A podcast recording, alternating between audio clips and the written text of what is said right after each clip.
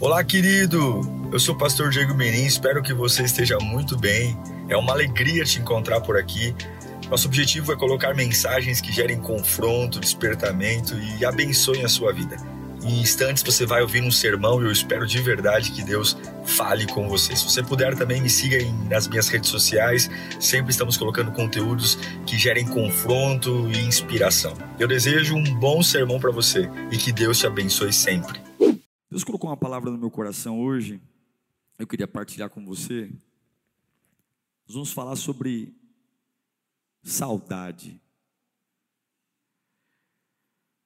A saudade, que é uma das coisas mais terríveis na vida de um cristão.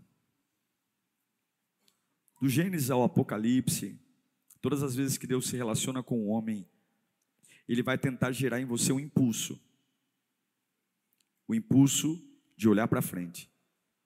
O impulso de enfrentar medos, angústias, o porvir, as surpresas, olhando para frente. A fé é um olhar para frente.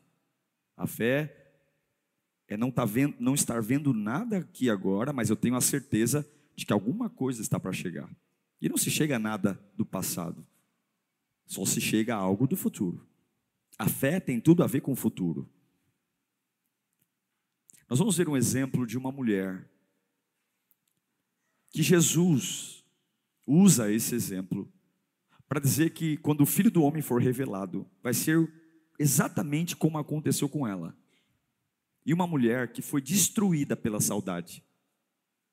Ela foi arrebentada, ela perdeu tudo.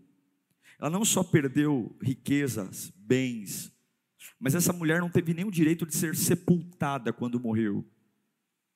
Porque nem o seu corpo mais, de forma como nós conhecemos, carne, foi permitido ficar.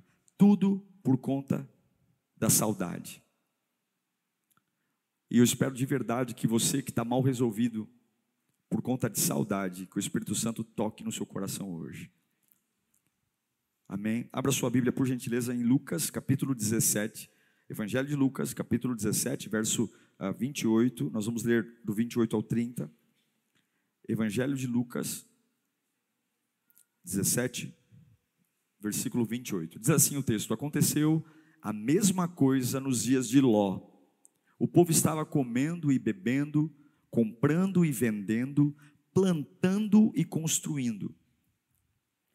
Mas no dia, no dia em que Ló saiu de Sodoma, choveu fogo e enxofre. Tudo isso caiu do céu e os destruiu a todos. Verso 30. Acontecerá exatamente assim no dia que o Filho do Homem for, for revelado. Agora você vai para o primeiro livro da Bíblia, vai lá para Gênesis. Nós vamos, Jesus cita, né, essa passagem de Gênesis 19. Gênesis 19, 17. Nós vamos ler quatro versos aqui. Gênesis 19, 17 diz assim: Assim que os tiraram da cidade, um deles disse a Ló: Fuja por amor à vida, sai daqui, não olhe para trás não pare em lugar nenhum da planície. Fuja para as montanhas, ou ou ou você sai daqui ou você será morto. Versículo 23 agora, do mesmo capítulo. Quando Ló chegou a Zoar, o sol já havia nascido sobre a terra. E então o Senhor, o próprio Senhor, não mandou ninguém fazer isso, o próprio Senhor fez chover do céu fogo e enxofre sobre Sodoma e Gomorra. Verso 26. Mas a mulher de Ló, mas a mulher de Ló olhou para trás e se transformou numa coluna de sal. Senhor fala conosco.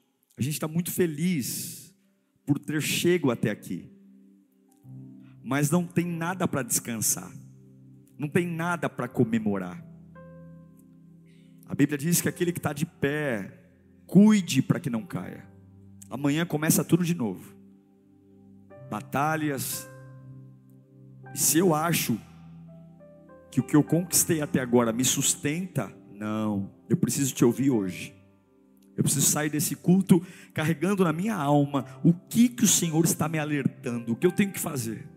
Fala conosco, Senhor. Amém. O texto que lemos tem a família de Ló no, no foco, mas eu preciso voltar um pouco para você entender um contexto. O primeiro deles, Ló, sobrinho de Abraão, morou muito tempo com o tio dele, Abraão. Chegou uma época em que houve muita prosperidade. Eles viviam da pecuária, viviam do cultivo de ovelhas, e chegou uma fase que os pastores, tanto de Ló como de Abraão, começaram a ter problema em espaço, porque os rebanhos ficaram muito grandes, numerosos. Abraão vê a crise instalada entre os pastores, brigando dois, dois rebanhos para o mesmo pasto, e Abraão fala para o sobrinho, diz, olha sobrinho, não dá mais para a gente ocupar a mesma terra, estamos grandes, nossos rebanhos estão grandes, então, de um lado tem a campina do Jordão, tá vendo ali, ó, tem água, tem pastos, e do outro lado tem o deserto, Abraão, muito confiante em Deus, quem confia em Deus não tem pressa para chegar primeiro, porque a hora que chega Deus faz acontecer, Abraão tinha o direito de escolher primeiro, era o mais velho, era o tio, mas Abraão, todo cristão, todo homem de Deus é bem resolvido.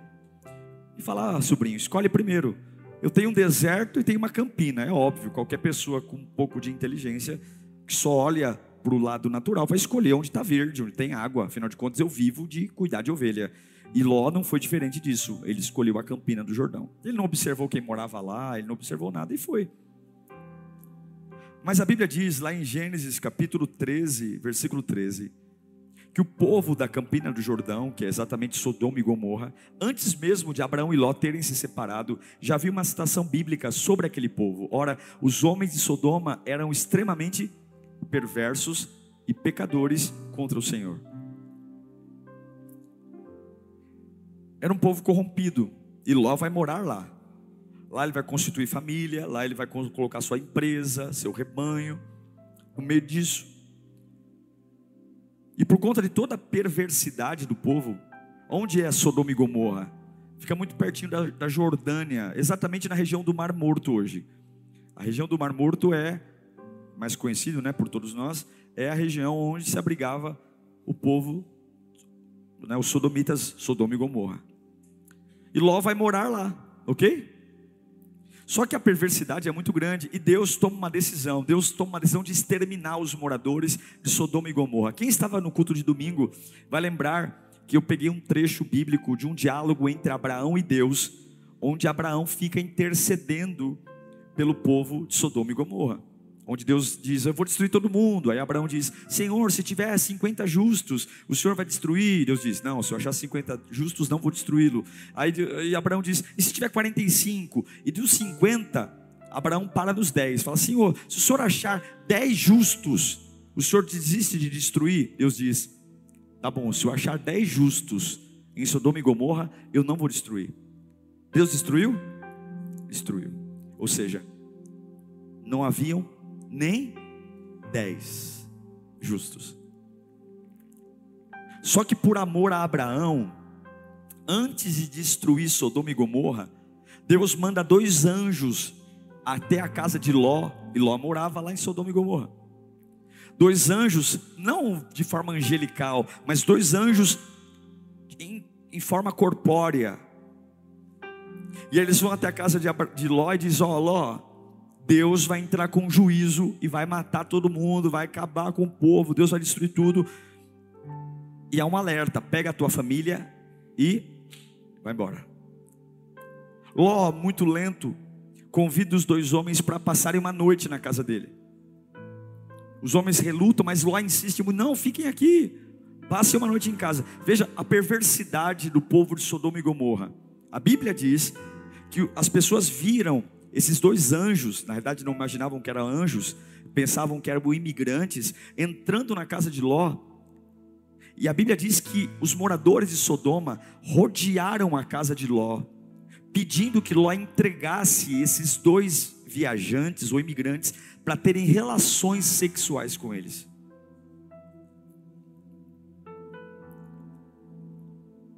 Um povo dominado por sei lá o que. Eu vi uma pessoa diferente, eu vi um camarada diferente, eu quero provar. e rodearam a casa de Ló, agredindo, ameaçando, dizendo: me entregue esses dois homens, para que nós vamos ter relações com eles, querendo eles ou não. Você começa a imaginar o porquê que Deus pensou em destruir? E Jesus vai falar lá em Lucas que a manifestação do Filho do Homem será como nos dias de Sodoma e Gomorra, não é só porque vai cair fogo do céu, é porque o ser humano vai estar assim. O que ele vê, o que ele deseja, ele quer. Ló ficou tão desesperado pelo pedido de, de entregar os dois viajantes para ter relações sexuais, que olha a loucura de Ló. Ló fala o seguinte: não, não, poupem eles. Eu tenho duas filhas virgens. Eu entrego as minhas filhas virgens para vocês se satisfazerem com elas, mas poupe os dois homens. Olha que loucura, meu Deus. O lugar que Ló está morando. Mas graças a Deus que aqueles dois anjos estavam lá. Eles saem da casa de Ló, sobrenaturalmente liberam uma cegueira, e de repente todo mundo que estava em volta da casa de Ló para prender os dois anjos para terem relações ficam cegos, e agora o anjo fala para Ló: Ló, depressa. Enquanto eles estão cegos, depressa. Deus não vai poupar essa cidade. Pega a tua mulher, pega as tuas filhas e sai daqui. Vai embora agora. Sai, é a tua chance. Ou você vai embora agora, ou você vai morrer junto com eles. Porque Deus não vai agir com misericórdia. Deus não quer que esse povo permaneça. Não tem, nem Deus dá jeito nesse povo. E aí Ló, a Bíblia diz que o anjo basicamente tem que pegar na mão dele. Porque é difícil sair de alguns lugares. Porque temos saudade. É difícil abrir mão de algumas coisas. E a Bíblia diz que Ló pega a sua família e a ordem do anjo é: depressa, tome tua mulher, tuas duas filhas e sai daqui. Porque ninguém vai atrasar o juízo de Deus, ninguém vai atrasar o que Deus tem para fazer. Calma, espera um pouco. Não, não dá tempo, sai daqui. Não dá tempo de digerir, não dá tempo de entender, vai embora. Não dá tempo de querer explicação, sai daqui. E a família de Ló demora um pouco, e o anjo em cima. Você vai ver várias vezes o anjo insistindo: corram, corram para salvar suas vidas, saiam, vão embora, não olhem para trás. Se vocês olharem para trás, vocês vão morrer. Sai daqui. A vida estava na capacidade de desapegar de algo. A salvação, o que define quem ia morrer e quem ia viver, é aquele que conseguia abrir mão de algo. O que ia definir quem ia sobreviver ao juízo de Deus e quem não ia sobreviver é aquele que tem a capacidade de ouvir Deus e desapegar e sair. E aí vai Ló, ele e as duas filhas, a esposa, saindo, correndo. Mas num determinado momento, você sabe da história, a mulher dele, por alguma razão, ela olha para trás. Ela já está a certa distância. Ela conseguiu desapegar. Ela saiu da casa, saiu do país, mas algo não saiu dela ficou uma saudade, ficou alguma coisa, ficou alguma lembrança, ficou algum bem, ficou algum relacionamento. Alguma coisa não saiu dela. Ela saiu da cidade, mas alguma coisa não saiu dela. E isso que não saiu dela, a Bíblia diz que ela olhou para trás. Veja, não existe um consenso teológico, porque alguns acreditam que ela deu uma olhadinha assim para trás, acima do ombro, e na hora, puf, ela virou uma estátua de sal. Não existe um consenso teológico sobre isso. A ideia que se fica é que no original, esse olhar para trás tem a questão do apego, da admiração. Uma linha teológica acredita que não é, não é esse olhar, porque Abraão e Sara, de longe, eles viram a destruição de Sodoma e Gomorra e não viraram estátua de sal. Não é só esse lance de olhar. Nós acreditamos, pelo menos eu acredito, e aí que também, se não for isso, não vai comprometer o contexto. Eu acredito que não foi só uma olhadinha para trás. Ela realmente deixou o marido, deixou as filhas e voltou para casa para buscar alguma coisa, para fazer alguma coisa. E não é que ela virou uma estátua de sal. A Bíblia diz que na hora que começou a cair enxofre, cair fogo, isso, essa química que foi jogada do céu, cobriu ela e ela morreu. Não importa, é o que eu acredito, mas isso não fere. Não importa se ela deu uma olhadinha e virou uma estátua de sal ou se ela realmente voltou. O que importa é que ela morreu. O que importa é que a saudade que ela nutriu matou ela. O que importa é que o saudosismo e a ideia de voltar para buscar alguma coisa, a ideia de voltar e de entrar numa casa que está pegando fogo para resgatar uma televisão, para resgatar um carro. O, o, bombeiro chegou e falou: Graças a Deus eu salvei sua vida. Graças a Deus eu consegui tirar você antes da casa cair. E você fala: Nossa, mas ainda dá tempo de eu pegar uma televisão, ainda dá tempo de eu tentar recuperar. Meu, não dá tempo, você já foi salvo, deixa o fogo queimar. Mas nós, talvez nós não entraríamos numa casa pegando fogo, mas nós o tempo todo somos salvos de Deus de um lugar, de uma área, de uma situação. Mas assim como aquele que volta para uma casa pegando fogo para resgatar um item da casa, achando que eu vou diminuir o prejuízo, você talvez quando voltar para essa casa pegando fogo, pode ficar sem o que você tem em saudade e ficar sem sua vida. Ela morreu porque ela não conseguiu abandonar algo.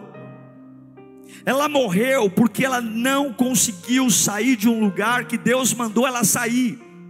Ela morreu porque ela não conseguiu parar de manter relações com pessoas que Deus disse: Não quero você aí, não quero você falando com esse povo, não quero você morando aí, não quero. Ela morreu porque ela não conseguiu parar de ter saudade. E sabe quando é que você se protege do que está para vir? Não é com dinheiro. O que definiu quem foi protegido do juízo de Deus e quem não foi protegido foi uma coisa só. Aqueles que têm capacidade de obedecer são protegidos. Aqueles que não conseguem obedecer morrem. Sabe como é que você se protege? Quando você obedece. Deus mandou sair, eu saio. Deus mandou eu calar a boca, eu calo. Deus mandou eu ir, eu vou. Deus mandou, eu vou e não tenho saudade. Esse dia nunca mais foi esquecido. O que aconteceu com a mulher de Ló nunca mais foi esquecido. Tanto que Jesus compara essa tragédia com a volta dele e com o que vai acontecer com milhares de pessoas. Ele deixa claro que Deus não permite homens que caminhem com Ele, que carreguem saudade.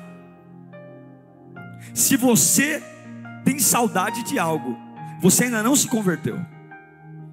A palavra sal significa no original substância em pó.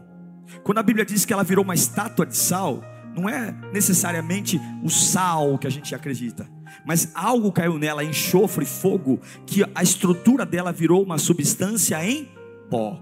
Nem velório deu para fazer. Talvez Ló deve ter perguntado: e o corpo da minha mulher? Que corpo, Ló? Tem uma, uma, uma coluna de pó lá. Se você vai até uma. Recentemente surgiu uma foto na internet dizendo que aquela estátua era a estátua da mulher de Ló. Enfim, pode até ser. Ficou uma, um acumulado de, de, de, de um erguer de, alguma substância totalmente constituída de pó. Não é uma mulher com braço, mão, como a gente vê nas literaturas. Não, o corpo dela dissolveu. Acabou, olho, nariz, boca, ela virou pó. E é isso que a saudade está fazendo com muitas pessoas aqui. É isso que esse sentimento desgraçado, você nunca vai ver Deus atrás. É isso. E por que que isso aconteceu? Deus avisou. Deus falou, eu não quero que olhe para trás. Deus falou, mandou o anjo. O anjo dormiu na casa deles. Qual você acha que foi o assunto do anjo? Foi isso. O anjo pegou na mão, o anjo arrastou, porque Deus nunca vai te cobrar de algo sem te avisar. Deus nunca vai exigir uma postura sua sem antes bater um papo com você. Talvez eu não ouça, talvez eu não leve a sério, mas essa mulher ela foi avisada. O anjo falou claramente: se você tiver saudade desse lugar, você vai morrer. Mas ela ignorou tudo. E quando a gente rejeita a salvação, a gente é como a mulher de Ló. É por isso que o apóstolo Paulo fala em Filipenses 3,13. Olha o que Paulo fala: Irmãos, eu não penso que eu tenha alcançado alguma coisa, que eu sou bom, mas uma coisa eu faço, eu vivo assim. Como que Paulo vive? Esquecendo-me, eu esqueço. E ele não está falando só de coisa ruim, não. Ele está falando de tudo. Porque aqui ele não adjetiva o que é esse esquecimento. A gente só quer esquecer das coisas ruins. Esquecendo-me, aqui ele fala de tudo, das coisas que ficaram para trás. E eu avanço para as que estão adiante. Como é que eu vivo? Ah, mas foi maravilhoso. Eu esqueço, porque o melhor está por vir. Eu esqueço. Prossigo para o alvo a fim de ganhar o prêmio do chamado celestial de Deus em Cristo Jesus. Como é que Paulo vive? Eu me desapego, eu vou para frente, eu avanço, eu creio nisso. Paulo está dizendo: eu abraço o que está para vir, eu venço minhas dores, eu venço minhas crises, eu venço meus medos olhando para frente. Eu não tenho tempo para olhar para trás. E Deus está dizendo: eu não tenho compromisso com quem olha para trás. Quem olha para trás morre. Não importa se foi o melhor momento da sua vida, não importa porque tudo que você para para ter saudade, você interrompe o fluir para sentar e estudar o que não muda. Se foi muito bom, não muda. E se foi muito ruim, não muda. E você paralisa o que está para vir. E você esquece que Deus tem algo novo todos os dias. Eu não sei para que eu estou pregando aqui mas Deus está dizendo que não é capeta, não. Ele está dizendo que não é Satanás, não. O que está matando você, o que está transformando você em pó, tirando tudo que um dia você se orgulhou, é esse sentimento desgraçado de ainda tentar entender o que não muda, saudade do que aconteceu, e foi isso que desgraçou a mulher de Ló. Ló era um camarada rico, talvez ele deixou muito dinheiro para trás. Talvez tinha muito patrimônio ali em Sodoma. Talvez tinha amizades longas. Não importa. Problema seu se você tem dinheiro. Problema seu se você tem apoio da família. Problema seu se você tem uma reputação. Ou você sai sem sacola, porque a casa está pegando fogo. Ou você sai e coloca a tua mente para olhar para o que tem que olhar, ou você morre. Exatamente, quando eu penso nesse texto, o que vem na minha cabeça é uma casa pegando fogo. E todo mundo ali, ó, vibrando. Você saiu da casa. Graças a Deus, tua vida tá. E a pessoa tá angustiada, dizendo: Ai, meu rádio, ai, minha televisão, ai, bombeiro. E o bombeiro fala: Se toca, meu. Era para você ter morrido, cara. Televisão, você compra outra. Era para você estar tá pulando de alegria que você está vivo e você está em depressão porque tua casa está pegando fogo, tua cama, teu guarda-roupa. É a mesma coisa hoje. Ei, se toca, era para você ir para o inferno. Era para você viver no inferno. Era para você estar tá morto hoje. Jesus tirou você de uma casa que pega fogo e você está chateadinho, porque nessa casa que está pegando fogo tinham amizades lá, tinham práticas. Se toca, dá até vergonha de ver uma pessoa que foi livre de um incêndio sentada na calçada chorando porque a televisão perdeu a televisão, perdeu o rádio. Nada que ficou para trás compensa a vida que Deus te deu quando te resgatou de onde você estava. E eu sinto muitos relacionamentos, as empresas, tudo isso é televisão, é rádio, e tudo isso você pode ter de novo, Deus pode te devolver, mas a vida, a vida é uma só e Jesus resgatou, foi a sua vida. Talvez você não more na casa que queria, talvez não ganhe o salário que queria, mas você foi resgatado de uma casa que estava pegando fogo e é motivo para você se levantar e dizer: Eu estou vivo e eu não vou ter saudade de nada. Deixa o fogo queimar, o melhor de Deus está por vir. Você não ama Jesus em data de Natal, não. Você ama Jesus quando Ele manda você sair e você sai. Quando Ele manda você superar e você supera. Olha esse texto, Lucas capítulo 9. Jesus conversa com dois homens. Lucas 9. Ele fala com um. Ao outro disse: Siga-me. Mas o homem respondeu o que para ele? Senhor, deixa-me primeiro sepultar o meu pai. Jesus disse: Deixe que os mortos sepultem os seus próprios mortos. Você, porém, vá e proclame o reino de Deus. Aí vem outro camarada conversar com Jesus. E o outro disse, talvez ouvindo a desculpa do outro, dizendo: Ah, isso aí, que desculpa esfarrapada. O meu é rapidinho. Jesus, eu vou te seguir, viu? Mas primeiro, rapidinho, deixa eu me despedir da família. Que Jesus disse? Ninguém, ninguém, ninguém, rico, pobre, ah, mas eu fui abusado, ah, mas a minha história. Ninguém, ninguém, não tem exceção. Não tem. Não tem brecha. Não tem povo. Ninguém que põe a mão no arado. Ninguém. Ninguém. Ninguém que põe a mão no arado e olha para trás é apto, é digno, é útil para o reino de Deus. A oração de quem olha para trás é uma oração inútil. O louvor de quem olha para trás é um louvor inútil. A conversa de quem olha para trás é uma conversa inútil. A opinião de quem olha para trás é uma opinião inútil. O sentimento, o que eu sinto quando eu olho para trás é inútil. Só é útil quem olha para frente. O primeiro diz: Eu não posso, porque eu tenho que sepultar o meu pai. Não quer dizer que tinha um defunto na casa. Não, não é isso. Alguns pegam isso dizendo que. Não, não, não. Na tradição judaica, o filho primogênito só podia, poderia sair de casa depois da morte do pai. Então ele está dizendo: Senhor, eu primeiro preciso sepultar o meu pai. Ou seja, meu pai primeiro precisa morrer para eu sair de casa. E quantos anos poderia demorar isso? Aí o outro dizendo: Ah, esse aí tonto. Eu não, Jesus, o meu é rapidinho. O meu eu só vou lá dar um beijo, abraço da mamãe, no papai. E Jesus diz: Nem você e nem você. Quem me segue não olha para trás. Quem me segue não tem saudade. Eu não sei se para você isso é frio, mas isso é cristianismo. Isso é fé.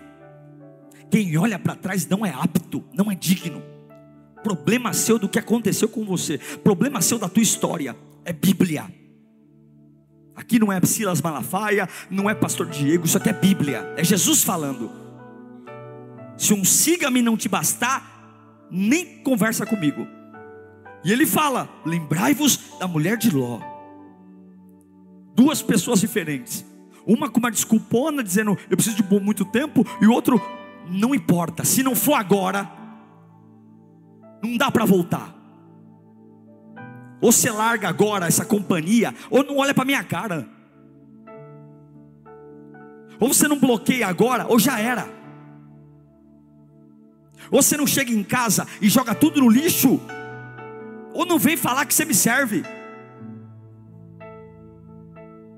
Ou você é radical, como alguém que sai da casa sem esperar o protocolo do pai morrer, ou como alguém que segue Jesus sem sequer despedir. Mas, pastor, Jesus não é romântico, não. Quem criou essa, esse romantismo desgraçado, açucarado, foi o homem. E olha a desgraça que está. Ao ponto de homens quererem transar com anjo. Ou você confia que eu vou cuidar da tua família, ou você confia em mim, ou não vem. Ou você não fica com saudade, ou não vem.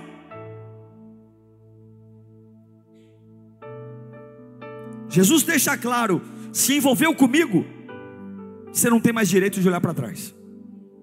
Se você abriu a boca e falou que eu sou teu Deus, se você tem coragem e vergonha na cara de dizer que eu sou teu Deus, você perdeu o direito de olhar para trás. E ele vai dizer lá em Lucas, centenas de anos depois: Não seja como a mulher de Ló, não olha para trás, não dá para hesitar, ou você atende meu chamado agora, ou você sai agora, ou você vai ficar aí porque eu não vou amantegar. O problema é que a gente tem dificuldade de abrir mão das coisas. Valores, mudanças, somos chatos, criteriosos, questionadores. Tudo bom, ele não vai adiar a caída do fogo porque você tem dúvida. Ele não vai deixar de destruir Sodoma e Gomorra porque você não está decidido a confiar nele. Não está decidido? Pois morra com fogo. Porque quem tem que provar alguma coisa para Deus sou eu, não é Ele provar para mim. Quem tem que provar alguma coisa que confia, sou eu que provo, não é Ele provar que é meu Deus. Ele é. Se você for para o inferno, se eu for para o inferno, Ele é Deus. Se eu desviar e encher, me encher de cachaça, Ele é Deus. Se eu me afundar numa overdose de cocaína, maconha, crack, sei lá o que, isso não afeta em nada quem Ele é. Deus não precisa de mim. Tem um pregador famoso aí dizendo que nós somos o centro. Ah, meu Deus do céu. Nós não somos é nada. Esse evangelho de colocar o homem no centro, isso não existe.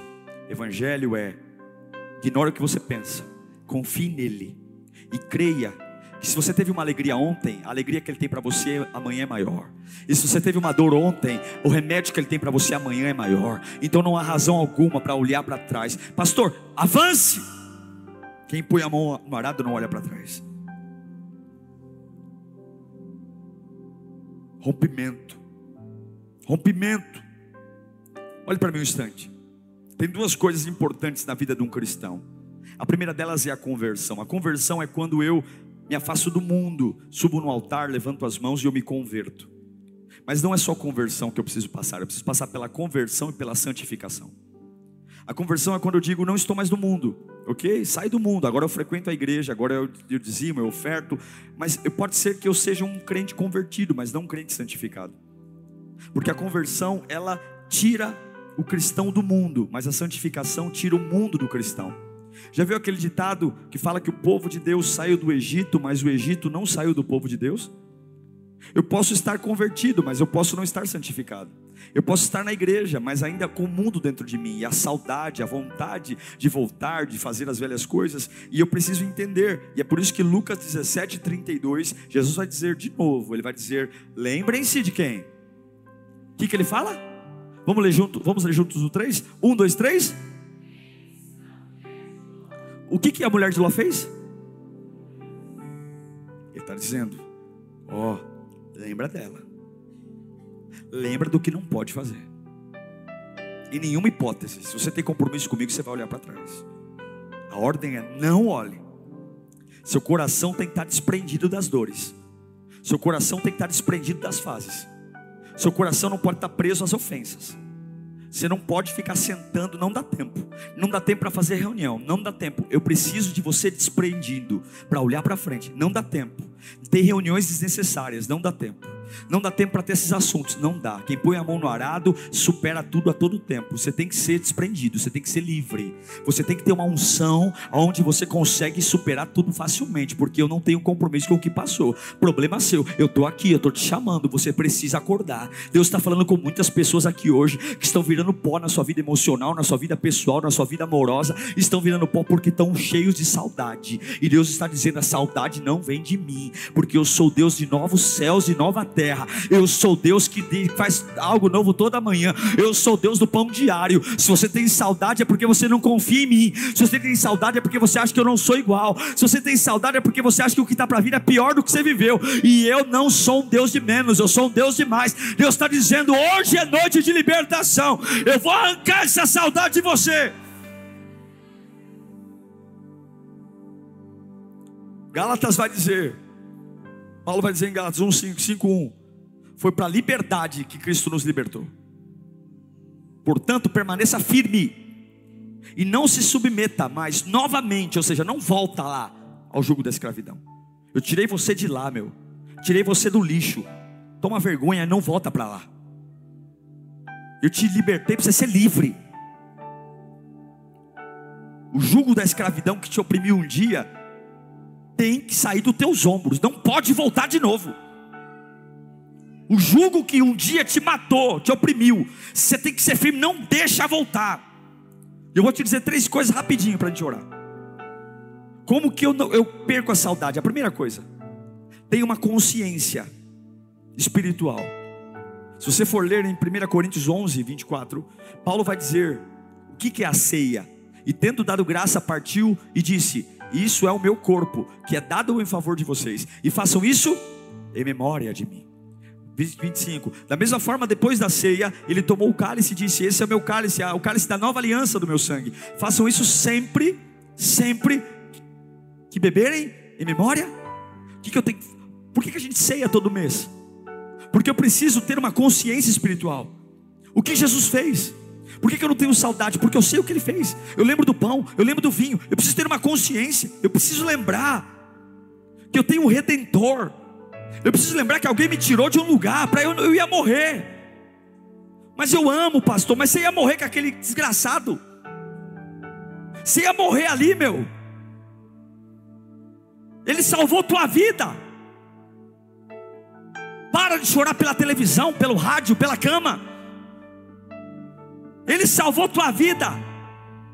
O diabo não pega leve. O diabo não erra. Quando ele quer matar, ele mata. E se ele não matou, é porque ele tirou você de Sodoma. E não há razão nenhuma para você querer que algo que aconteceu volte. Deus está dizendo: mata essa saudade e desapega de tudo o que é bom e o que é ruim, e olha para mim, tendo os olhos fitos no autor e consumador da minha fé, eu prossigo para o prêmio da soberana vocação em Cristo Jesus. Primeira coisa, tenha uma consciência. Segunda coisa, seja firme. Segunda Pedro capítulo 1, 10.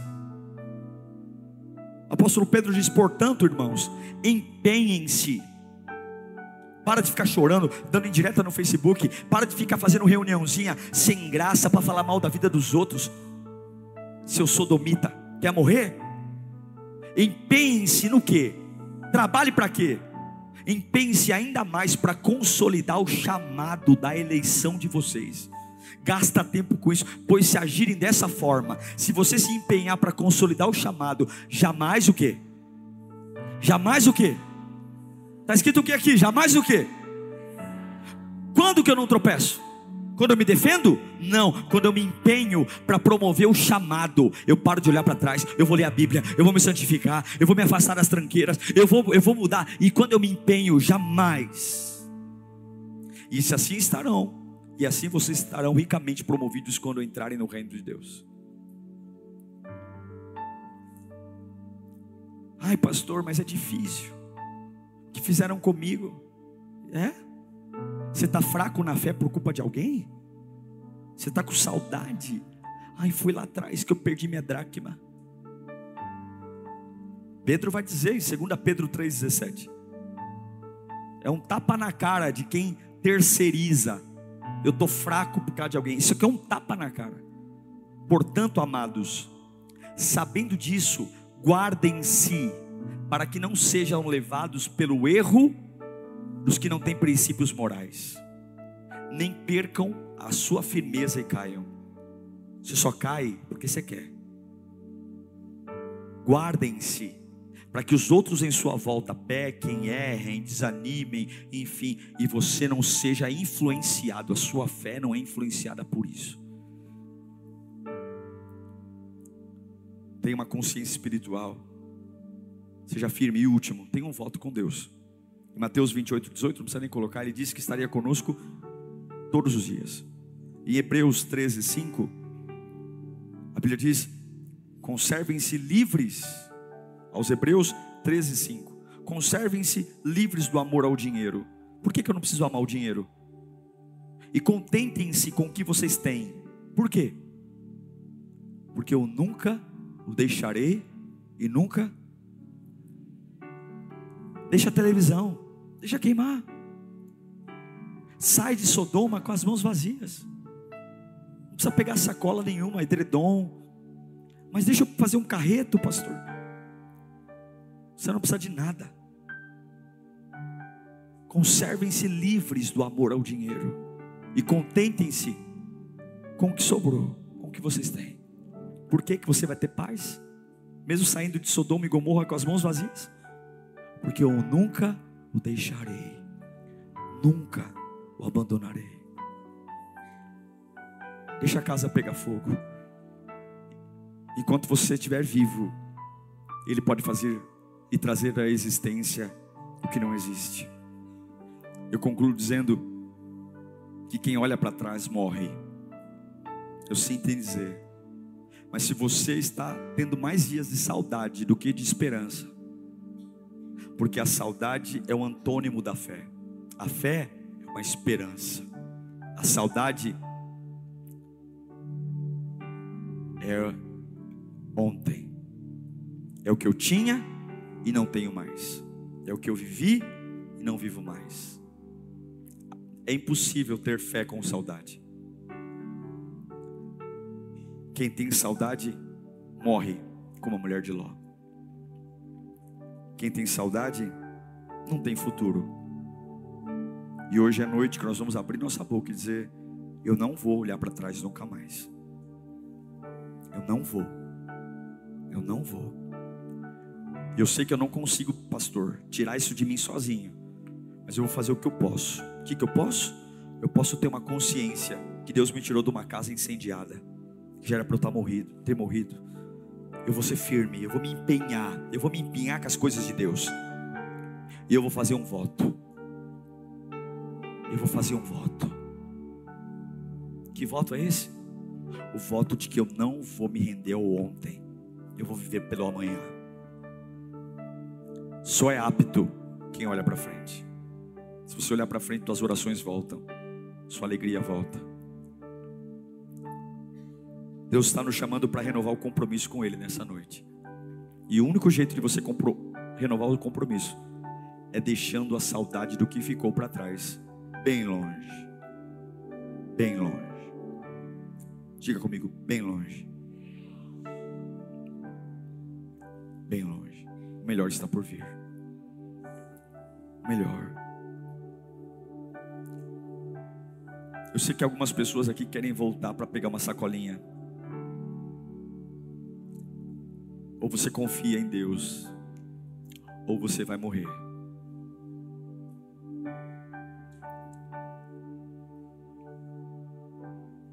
Deus não vai abandonar você. A gente vai cantar uma canção antiga, cantar bem suave, tá bom? Essa canção fala de um rio.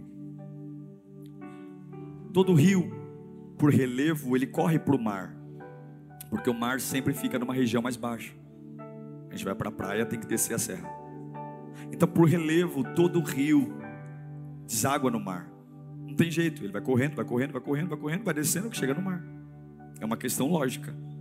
É igual um ralo, tem que ter queda.